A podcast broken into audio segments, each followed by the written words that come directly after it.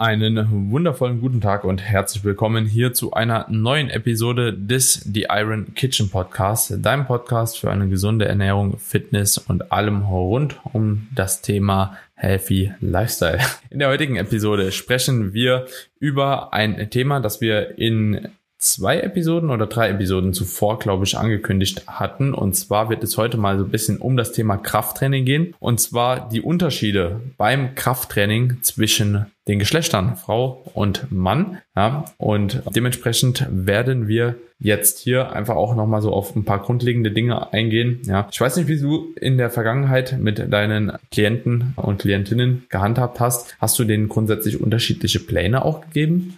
Also so, klar, jeder hat einen unterschiedlichen Plan, aber hast du die, die Pläne direkt schon so strukturiert, dass du da Unterschiede hattest zwischen Frau und Mann? Nee. Gut, ich auch nicht. Nee, mache ich nicht. Nur du merkst halt ganz klar bei Frauen, dass da unterschiedliche Präferenzen sind. Also Frauen mögen es dann doch schon lieber ein bisschen unterkörperorientierter zu trainieren, ja, dass man da entsprechend äh, die Trainingsblitz schon so an, anpasst. Also zumindest war das bei mir, dass eben mehr unterkörperorientiertes Training stattfindet, ja, dass man vielleicht auch mal den Unterkörper aufteilt in ein, in mehr ein glutorientiertes Training, Quads und dann eben den Oberkörper auch mit drinne hat. Also nicht, dass irgendwie eine Disbalance entsteht, aber schon eher tendenziell mehr Unterkörper ja, aber mhm. genau. Ja, ja, ja, also das ist auf jeden Fall interessant. Das stimmt zu 100 Prozent. Ja, während jeder Mann gefühlt dickere Arme haben möchte, möchte jede Frau einen dickeren Glut haben. Das ist tatsächlich gefühlt also bei 95 Prozent so. Ist wirklich spannend irgendwie. Aber ja, dahingehend ist natürlich die Trainingsstruktur ein bisschen unterschiedlich. Vielleicht, um da direkt auch mal einzusteigen, wenn es jetzt geht, ähm, sagen wir jetzt einfach mal, okay, eine Frau hat halt eben Präferenz, ein bisschen mehr Beine zu involvieren, mit einem Fokus auf Glutes, vielleicht noch die seitliche Schulter ist immer so ein Ding und Bauch ist eigentlich auch immer noch so ein bisschen Thema. Würdest du oder welches Blitz welchen Trainingssplit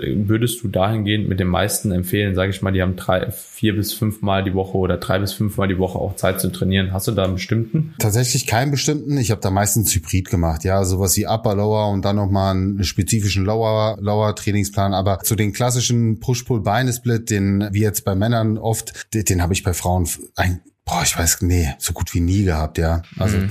es war meistens so ein Hybrid, also ja. wirklich, wirklich wild zusammengeschustert. Was ich aber etwas anders gehalten habe, auch so über meine Learnings, war dann die Wiederholungsanzahl oder wie ich das oder wie ich die Übung an sich untergliedert habe. Das habe ich tatsächlich schon etwas. Und bei Frauen habe ich auch schon tendenziell ein bisschen mehr mit äh, Isolationsübungen gearbeitet, was ja auch Sinn macht, wenn umso feiner du splittest, desto mehr macht schon Sinn, auch mit Isolationsübungen zu arbeiten. Auch weil man sagen muss, der Spaßfaktor spielt für mich auch immer eine Rolle. Für Frauen, ja, also für Frauen als auch für Männer, das Training muss Spaß machen. Und meine Erfahrung ist, dass Frauen Isolationsübungen auch sehr gerne mögen. Also natürlich kriegst du eine Frau auch dazu, Bankdrücken zu machen und Schulterdrücken und so weiter. Aber Frauen mögen schon ganz gerne Isolationsübungen und vor allen Dingen auch Übungen an Kabelzügen. Ne? Und das sind ja auch alles Dinge, so mit Präferenzen zu arbeiten, weil die Langzeitmotivation sollte natürlich auch gegeben sein. Und wir wissen, man kann mit allen Übungen und allen Trainingsgeräten gute ja, gute Trainingsleistung bringen oder gute Trainingseffekte erzielen.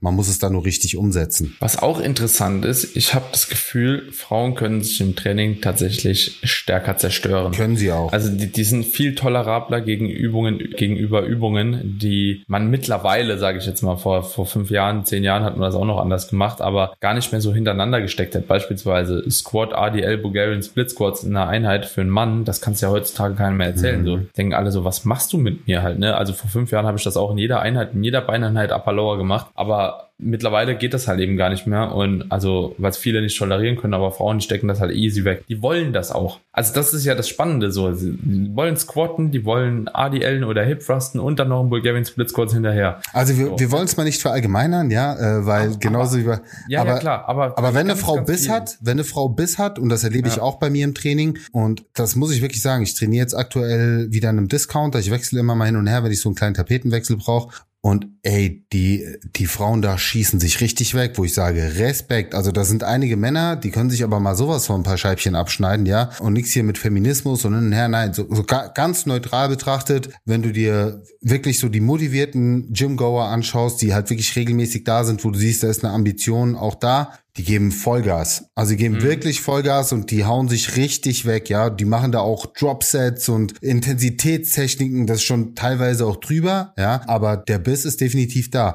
Aber das ist ja auch ein guter Punkt, Daniel, weil du gesagt hast, Frauen sind ja auch in der Lage, sich ein bisschen mehr zu quälen. Es ist ja auch ein Stück weit genetisch mit unterstützt. Sagen wir es mal so. Ja, Stichwort Muskelfaserverteilung. Vielleicht kannst du da auch noch mal drauf eingehen. Also ganz kurz, wir sprechen hier über unterschiedliche Muskelfasertypen, äh, Muskelfasertyp 1 und Typ 2, schnell zuckende, langsam zuckende, ich sag mal ex eher explosive, kräftigere Muskelfasertypen und welche, die eher etwas ausdauernder sind, belastender. Die einen haben ein bisschen mehr Muskelaufbaupotenzial, die anderen ein bisschen weniger, aber Daniel, in diesem Kontext, wie sieht's da aber aus? Tatsächlich ist es ja sogar so, es wurden ja jetzt mittlerweile auch so ein paar Untersuchungen gemacht, hast du das mitbekommen, dass eigentlich auch relativ relativ unfaserspezifisch trainiert werden kann. Also so, es ist jetzt nicht so, dass man irgendwie alle Wiederholungsbereiche durchmachen muss, um beispielsweise die einen Muskelfasern zu trainieren und die anderen wieder ein bisschen weniger. Es resultiert alles in einem ähnlichen Hypertrophie-Stimulus. Das finde ich sehr, sehr spannend eigentlich so, ne? dass man einfach auch mittlerweile sieht, dass du halt eben die Wiederholungsbereiche einfach auch nach den individuellen Präferenzen anpassen kannst. Ne? Genauso auch das Ganze übungsspezifisch beispielsweise anpassen kannst. Ne? Also Wobei so, ich aber nicht in die Extremen gehen würde. Also die na, nein, ich habe mir die Untersuchung jetzt nicht angeschaut, aber ich kann mir nicht vorstellen, dass du mit 20 wird sich das eben genau, da, dass jetzt irgendwie mit un, unter fünf Wiederholungen die gleichen Hypertrophie-Reize setzen wie mit, wie mit äh, 12 bis 15 so. Ne? Nee, also nee, nee, nach unten als auch nach oben sind natürlich irgendwo dann Limitationen. Das muss man klar sagen. Aber wenn wir uns so in der Range bewegen, würde ich auch tendenziell sagen so zwischen 26, wobei ich hier sage, und das ist vielleicht doch schon mal so eine erste Abstufung, Frauen würde ich tendenziell eher einen höheren Wiederholungsbereich empfehlen, also eher so in dem oberen, also so in dem oberen Drittel sich einordnen, ja, also Mitte bis oberen Drittel. Und genau, das liegt eben auch daran, dass Frauen von der Muskelfasertypverteilung her schon eher die etwas ja. ausdauernderen sind, was ja. auch dafür spricht, dass man sich mehr quälen kann und auch ruhig mal in höheren Rap-Ranges trainieren kann. Also früher, das die ist ja Toleranz lustig. ist auch besser die, da, die, weißt du, so gegenüber diesem Brennen halt einfach so, dass halt eben durch den metabolischen Stress da erzeugt wird. Es wird einfach besser toleriert halt, ja. ne? Und das ist spannend, weil früher hat man ja gesagt, ja, Frauen müssen genauso trainieren wie Männer und also ich würde sagen, von der Übungsauswahl her, ja, mag das stimmen. Frauen müssen jetzt nicht grundsätzlich andere Übungen machen, aber wenn wir da eine Ebene drunter schauen oder drüber, wie auch immer man sieht, was äh, die Wiederholungszahlen angeht oder die Satzzahlen oder das Gesamttrainingsvolumen, ist es sogar eher so, dass Frauen da ruhig ein bisschen, ja, ein bisschen höher gehen können und auch höher frequent trainieren können. Auch die, auch das Regenerationspotenzial bei Frauen ist ja, also ich will jetzt nicht sagen faktisch, dafür fehlen mir einfach noch die, die Daten, um das zu 100 Prozent zu belegen, aber zumindest laut, laut den aktuellen Daten schon so, dass da Frauen ein bisschen die Nase vorn haben. Also ich bin mittlerweile auch so ein bisschen weg von diesem 100% immer nur Untersuchungs- und studienbasierten Denken. So, man kann sich vieles auch physiologisch schon so ein bisschen herleiten. Ne? Also auch gerade so. Oder erfahrungsgemäß. Genau, ja. Oder auch durch die Erfahrung. Aber was ich gerade eben auch gesagt habe, mit dem beispielsweise Squat, ADL und Bulgarian Split Squat hinterhergeschoben, so was Männer halt oftmals nicht tolerieren, muss man auch sagen, wenn du einen ambitionierten Mann hast, der das hat, ja, der gut Gewichte scheppert, nehmen wir mal dich, du bist ja auch schon echt ziemlich stark halt, gerade im Unterkörper. Du musst einen Squat machen, du musst einen Deadlift machen und da hinten dran Bulgarian Split Squat, was das eine Axiallast ist, das ist ja auch gar nicht zu vergleichen, ne? Wenn du mit einer Parallelverschiebung zu einer Frau das siehst, also eine Frau, die ungefähr die gleichen Stats hat, ja, und ungefähr parallel halt eben Kraftwerte, einfach keine Ahnung, ein Drittel sind davon oder so. Einfach jetzt mal stupide dahingesagt, so, ne? Aber das macht halt schon einen Unterschied, welche Lasten du bewegst. Und das ist auch so mit ein Grund dafür, warum Frauen tendenziell einfach deutlich mehr Volumen verkraften als Mann, ja? Weil sie einfach weniger Gewicht bewegen. Beispielsweise ich 2017, ich erinnere mich immer an diese Zeiten der Prep. Ich habe 140 Kilo auf ein ADL gemacht, habe da aber vier oder fünf Sätze gemacht. Mittlerweile mache ich keine Ahnung, 200 Kilo ADL, braucht zwei Sätze und schieße mich noch mehr aus dem Leben damit. Bessere Ansteuerung, mehr Gewicht und auch vor allem mehr Last fürs Nervensystem. Und dementsprechend ist das auch schon mal ein weiterer krasser Unterschied. Umso stärker du bist, ja, brauchst du tendenziell umso weniger Volumen. Ja? Und dementsprechend können Frauen halt eben auch oftmals einfach mehr Volumen verkraften. Und was auch ein ganz großer Unterschied ist, sie können es trotzdem in der gleichen Zeit halt absolvieren wie ein Mann dasselbe Volumen, ja, oder vielleicht sogar noch kürzerer Zeit. Warum? Weil sie sich viel schneller von einem Satz regenerieren als ein Mann. Ja, sowohl vom zentralen Nervensystem als aber auch kardiovaskulär gesehen. Und das hat halt eben auch einfach halt eben den Hintergrund, wenn du deutlich weniger Gewicht bewegst, bewegst, ne, verhältnismäßig, dann bist du halt auch schneller wieder ready für den Satz. Ohne das Werten gemeint, das ist eine Tatsache einfach, ne. Wenn du 80 Kilo bewegst, ist es was anderes, wie wenn du 180 bewegst, ne. Und dementsprechend kann man da tendenziell äh, diesen weniger an Stimulus, der durch das Gewicht halt wegfällt in dem Moment, halt eben durch eine höhere Satzanzahl beispielsweise halt eben aufgreifen, ja. So, klar, wenn die Trainingsintensität stimmt und wenn du am Muskelversagen trainierst, muss man natürlich sich auch fragen, so wie viel mehr muss man denn wirklich auch machen, aber ein bisschen mehr geht, ja. Wenn wir jetzt davon sprechen, ein Viertel bis ein Drittel mehr, kommt das schon ungefähr aus meiner Erfahrung nach hin. Dazu sei gesagt, dass die meisten Männer auch einfach viel zu viel Volumen machen, weil sie viel zu unintensiv trainieren. Ja, also das ist jetzt Junk, nicht unbedingt so guter Junk Volume, ja, ja so, tatsächlich. So, sozusagen, ja. Ähm, was, also wir haben uns jetzt drüber unterhalten, okay, wie sollten Frauen ihr Training anpassen oder wie können sie ihr Training anpassen? Gerne auch mal so ausprobieren, falls sie jetzt momentan eher anders trainiert. Was ich auch nochmal wichtig finde zu thematisieren, ist so das Thema Muskelaufbaupotenzial. Häufig wird ja auch damit argumentiert, also auf der einen Seite höre ich ganz oft von Frauen, ja, ich habe Angst, ich äh, will jetzt nicht aussehen wie Arnold Schwarzenegger, ist ja so der Klassiker, ne, wo man halt schon mal ganz klar sagen muss, du, da musst du dir gar keine Sorgen machen, so wirst du definitiv nicht aussehen, ja, außer du hast einen genetischen Defekt, Myostatin-Defekt oder was auch immer, aber die Normalfrau, selbst wenn sie sehr intensiv trainiert, sehr ambitioniert trainiert, wird niemals dieser muskelbepackte Bodybuilder sein, ja. Was auch immer argumentiert oder was auch so ein Faktor ist, der dann auch immer wieder reinkommt, ist so, ja, aber Frauen können ja auch nicht so viel Muskeln aufbauen, weil Frauen haben ja viel weniger Testosteron als Männer. Ich glaube irgendwie 45 fünf, also Männer haben das 45-fache an Testosteron von Frauen. Frauen haben aber übrigens auch Testosteron, genauso wie Männer auch Östrogen haben, nur in einem sehr viel geringerem Ausmaß und anderem Verhältnis zu Östrogen. Aber wenn wir uns auch da mal anschauen, wie das Muskelaufbaupotenzial von Frauen ist, trotz des sehr viel niedrigeren Testosterons, was ja ein sehr anaboles Hormon ist, äh, sehen wir, dass Frauen prozentual gesehen gleich viel aufbauen. Also das Muskelaufbaupotenzial ist das gleiche, aber das, was dann optisch vom Erscheinungsbild her das Ergebnis ist, ist natürlich ein völlig anderes, weil wir relativ gesehen natürlich als Männer viel mehr Muskelmasse haben. Und wenn in Relation natürlich das gleiche aufgebaut wird, aber einfach ne, vom, Grundsatz her viel weniger da ist, dann ist das das Ergebnis sozusagen. Tatsächlich eine Frage, die ich mir bis dato noch nie gestellt habe. Warum Frauen trotzdem eigentlich in Relation genauso viel aufbauen wie ein Mann, ohne so ein hohes Maß an Testosteron zu haben? Habe ich mich noch nie gefragt. Das hat man, das hat man mal untersucht, beziehungsweise es ist schon mehrfach untersucht. Man hat nämlich geschaut, wie die Proteinsynthese bei Frauen ist im Vergleich zu Männern und da hat sich nämlich herausgestellt, dass die Proteinsynthese gleich ist oder vergleichbar ist. Und Proteinsynthese ist ja schlussendlich das Signal schlechthin. Worum es geht. Genau, worum es also, geht. Und ja. das ist bei Männern als auch Frauen vergleichbar. Also das ist ganz, ein ganz minimaler Unterschied, wo Männer die Nase vorn haben, aber nicht wirklich signifikant. Und daher resultiert sehr wahrscheinlich eben dieses vergleichbare äh, Muskelaufbaupotenzial. Ja, da hat Sepp letztens auch, eine, ich weiß nicht, ob ein Video oder eine Story drüber gemacht, fand ich eigentlich auch ganz interessant, wo, wo der Sepp Ah, Sepp, okay. ProSepp. Ja, ja, und äh, da, da, da ging es drüber, warum er quasi oder keine Kohlenhydrate nach dem Training oder warum Kohlenhydrate nach dem Training einfach überbewertet sind, ne? So, und da hat er halt auch eine Untersuchung halt eben gezeigt, so, die einfach halt eben auch nochmal zeigt, wie sich die Proteinsynthese verhält mit einem Protein-Only-Feeding genau, ja, Protein, gegenüber ja. einem Protein gegen mit Kohlenhydraten halt, ne? Oder ich weiß nicht, ob es eine vollständige Mahlzeit war, und wo es einfach dann halt auch den gleichen Effekt hatte auf die Proteinsynthese. Und das ist halt eben auch immer das Ding. Und deswegen stimmt es ja auch. Es geht letzten Endes immer nur darum, wie wird Muskulatur aufgebaut, ja, durch den Prozess der Proteinsynthese so. Und alles andere ist erstmal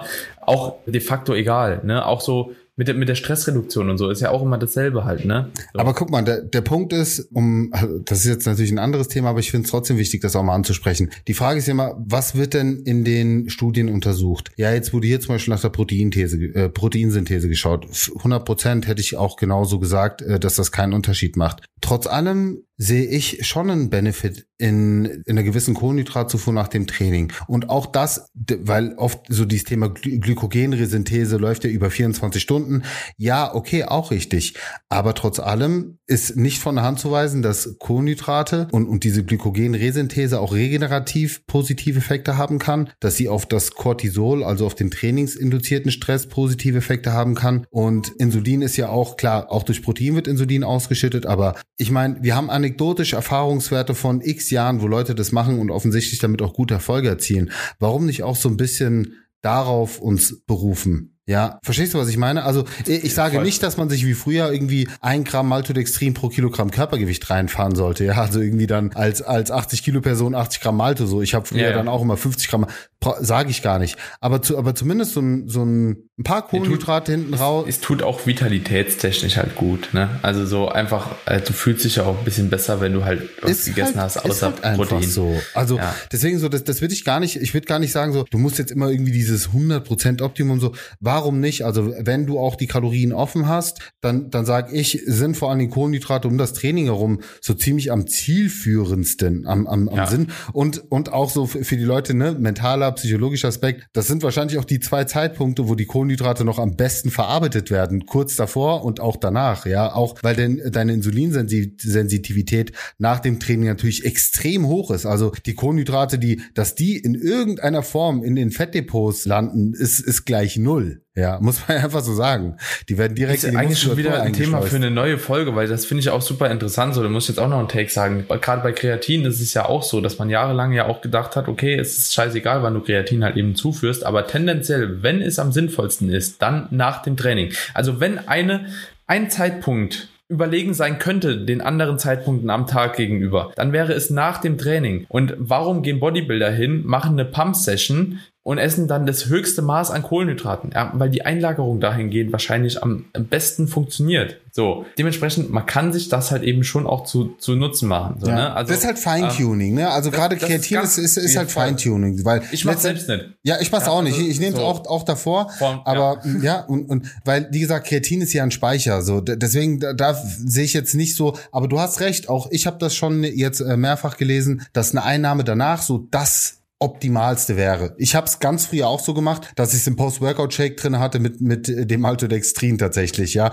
Auch weil früher natürlich gesagt wurde, du brauchst äh, Kohlenhydrate, du brauchst ne Traubenzucker, war ja immer so, man hat ja früher in Traubensaft gerührt, Kreatin, ja, ja. damit ja, es ja noch schneller eingeschleust wird. Für, Transport für den Transportmatrix so. Das sind ja alles Dinge, heute wissen wir es ja besser. Und die Frage, die ich mir jetzt stelle, ist, wenn du eine minimal bessere Kreatineinlagerung hast, wie, wie, wie viel besser ist sie? Lohnt sich dieser Aufwand, wenn es für dich dann extra Aufwand ist, ja, wenn du jetzt zum Beispiel nach dem Training keinen Shake trinkst, sondern erst was isst, wäre es ja wieder ein Aufwand, dir dann extra was anzurühren, anstatt das irgendwie vorm Training zu machen oder während des Trainings. Und schlussendlich ist ja auch hier wieder der Punkt, wie viel Kreatin nimmst du zu dir? Wenn du ja. jetzt auch, sage ich mal, äh, statt den drei Gramm oder fünf Gramm eher dich an den ein Gramm pro zehn Kilogramm Körpergewicht orientierst, glaube ich, puffert das sogar sowieso schon alles ab, weil du ja tendenziell eher ein bisschen mehr drin hast. Das ist auch meine Begründung tatsächlich.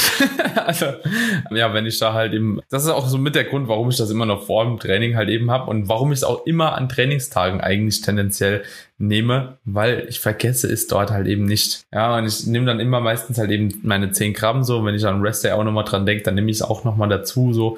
Denke aber auch nicht, dass es einen großen Benefit halt eben noch liefert, wenn ich ehrlich bin. Aber ja, wie gesagt, wenn, dann nach dem Training. Und aber das sollte auch einfach nur nochmal um die Proteinsynthese gehen. So, jetzt aber nochmal ab zu den Frauen äh, gegenüber Männern. Was man vielleicht eventuell auch noch mit anmerken äh, sollte, ist auch die Trainingszeit. Also Frauen brauchen tendenziell auch nicht so lange Trainingszeit. Also wenn ihr jetzt in meiner Story oder von eurem Fitness-Influencer der Wahl seht, dass er zweieinhalb, drei Stunden da im Training hängt, ne? also tendenziell sind Frauen halt eben schneller fertig. Ist immer ganz witzig, wenn ich mit Alina irgendwie im Gym bin oder so. Die braucht halt eben safe dreiviertel Stunde kürzer, obwohl die halt viel mehr Volumen macht und auch nicht so wenig Gewicht bewegt. Aber einfach dieses Aufbauen, Abbauen, kürzere Pausen etc. pp. Ne? Also Frauen brauchen sich da auch jetzt nicht unbedingt eine Orientierung dran zu holen. Ich denke, ganz gute Trainingszeit bei den meisten liegt zwischen einer Stunde 15 und zwei Stunden irgendwo, je nachdem, wie stark man auch ist, wie viel Volumen man braucht, welche Übungen man ausführt. Also das kann man, denke ich, als ganz guten Richtwert schon mal nehmen. Und wie gesagt, ich würde wahrscheinlich auch tendenziell die Verteilung von der, von der Trainingsfrequenz Frequenz für bestimmte Muskelgruppen auch ein bisschen anders handhaben. Einfach, dass ich die Beine im Unterkörper wahrscheinlich ein bisschen höher frequent trainiere, ja, weil da auch gutes Potenzial ist äh, zum Aufbau. Viele im Oberkörperbereich gar nicht so hoch pushen wollen. Ähm, ich mache es mit vielen Frauen tatsächlich so, dass sie einen Ober, also wenn die jetzt nicht wettkampfambitioniert sind, dass sie einen Oberkörpertag geteilt haben in Push und Pull. Ja, zum Beispiel jetzt einfach mal ein äh, Fokustag auf den Lat noch mal ein bisschen, einen auf die Side Deads. Das ist meistens, was sie meisten noch wollen und dann noch mal zwei Beintage und mit vier Trainings Trainingseinheiten pro Woche sind die meisten Frauen tatsächlich auch schon relativ gut aufgestellt. Also sehe da auch nicht unbedingt bei jedem die, die Notwendigkeit, viel mehr zu machen, weil mehr halt auch nicht immer mehr ist. So, ne? Das ist auch ganz spannend. Und dementsprechend, das ist so was, was ich ganz gerne mache. Übungsauswahl gibt's, wie du schon eben gesagt hast, meiner Meinung nach auch nichts unterschied oder zu unterscheiden. Ja, da, da ist es auch nicht so, dass Frauen irgendwie besonders Übungen brauchen, die den Booty mehr squeezen oder mehr spüren oder so. Nee, du brauchst das, was funktioniert so und es funktioniert sowohl für Männer als auch für Frauen. Ja, und das ist einmal mechanische Last, einmal mit metabolischer Stress, ja. Und gewissermaßen vielleicht noch Muskelschäden, sprich, du solltest auch auf jeden Fall die Zielmuskulatur treffen, ja. Und dann funktioniert das eigentlich für alle auch gleich sofern hart trainiert wird. Das bedarf ab, beziehungsweise bezieht sich auch auf alle. Ich glaube, früher war mehr im Gespräch, dass sich viele Dinge unterscheiden, ne? Muskelfasertypen, Wiederholungsbereiche, Übungsauswahl auch, ne? Aber ich glaube, umso länger man das Ganze auch untersucht, umso weiter weg scheint es zu gehen, habe ich so das Gefühl. Ja. So, ja. Ja, also Punkt. So, ich weiß gar nicht, ja. ob es da noch viel mehr zu ergänzen gibt. Ich glaub, wir, haben, ich ich, wir haben, wir haben die wichtigsten Punkte abgehakt, ja, und äh, wir hoffen damit natürlich damit auch den Frauen hier nochmal eine extra Motivation geschenkt zu haben, einfach weiter im Training Gas zu geben oder falls sich jetzt irgendwie in einem, auf dem anderen Spektrum sehen, quasi rüber zu hopsen, dem Ganzen mal eine Chance zu geben, das so auszuprobieren. Also ja, gebt Gas im Training, reißt euch den Hintern auf, es muss anstrengend sein, legt das Handy bitte weg, während, äh, während ihr Sätze ausführt. Ich krieg da jedes Mal einen Heulkrampf, ehrlich. Also das ist übrigens auch bei Männern so, wenn ich die da sitzen sehe und die, keine Ahnung, sitzen am Beinstrecker und tippen irgendwie eine WhatsApp-Nachricht, wo ich mich frage, so, ehrlich, was machst du da? Geh nach Hause, deine Zeit hier ist vergeudet. Punkt. Also es ist ja wirklich so. Und es muss ja, und ich spreche nicht über, du musst jetzt krasses Bodybuilding-Training absolvieren. Ich spreche einfach, das, was du machst, ist nicht mal eine Bewegungstherapie. Ja, also abgesehen davon, dass du null konzentriert bist, du wahrscheinlich kein Muskelgefühl hast und keine Ahnung. Also ich weiß nicht, ich weiß nicht, wie man das machen kann, wie man so trainieren kann.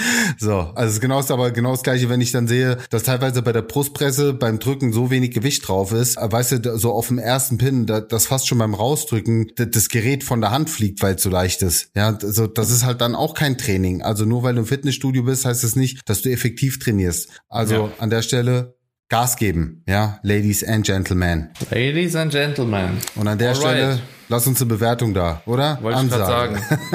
ich gerade sagen. Ich mache mach immer, die, ich mach immer, die, ich mach immer die Bewertungsansage am Ende. Du darfst sie aber gerne an der Stelle loswerden, wenn du willst. Komm. Ja, Freunde, also uns würde es natürlich sehr helfen. Ja, also wirklich sehr helfen, wenn ihr uns eine kleine Bewertung da lasst, ja, bei Apple Podcast, Spotify oder der Podcast-Plattform deiner Wahl. Ich bin tatsächlich gar nicht so richtig, wenn mich Leute immer fragen, so, ja, wo seid ihr noch außer Spotify? Dann sage ich immer bei Apple Podcast so, wenn die dann sagen, ja, ich habe aber kein iPhone, fällt es mir schon wieder so schwer nachzudenken. Ich gucke auch immer nach, aber der Podcast ist auch bei, bei dieser, glaube ich, am Start. Ich glaube, Samsung Music oder so gibt's auch noch. Also es sind auf jeden Fall einige. Ihr müsst einfach auch mal euren Freundinnen sagen, ja, gibt's einfach bei Google ein. Da kommen so viele Podcast-Möglichkeiten, beziehungsweise Möglichkeiten, den Podcast zu hören. Ja, und ich glaube, überall kann man auch eine Bewertung da lassen. Ich krieg manchmal Bewertungen angezeigt, da weiß ich gar nicht, von welcher Plattform das ist, aber ich krieg sie angezeigt. Dementsprechend, Freunde, ja, seid nicht zu scheu, gönnt uns die fünf Sterne, ja, und wir hoffen euch weiterhin guten Mehrwert mit auf den Weg geben zu können. Easy.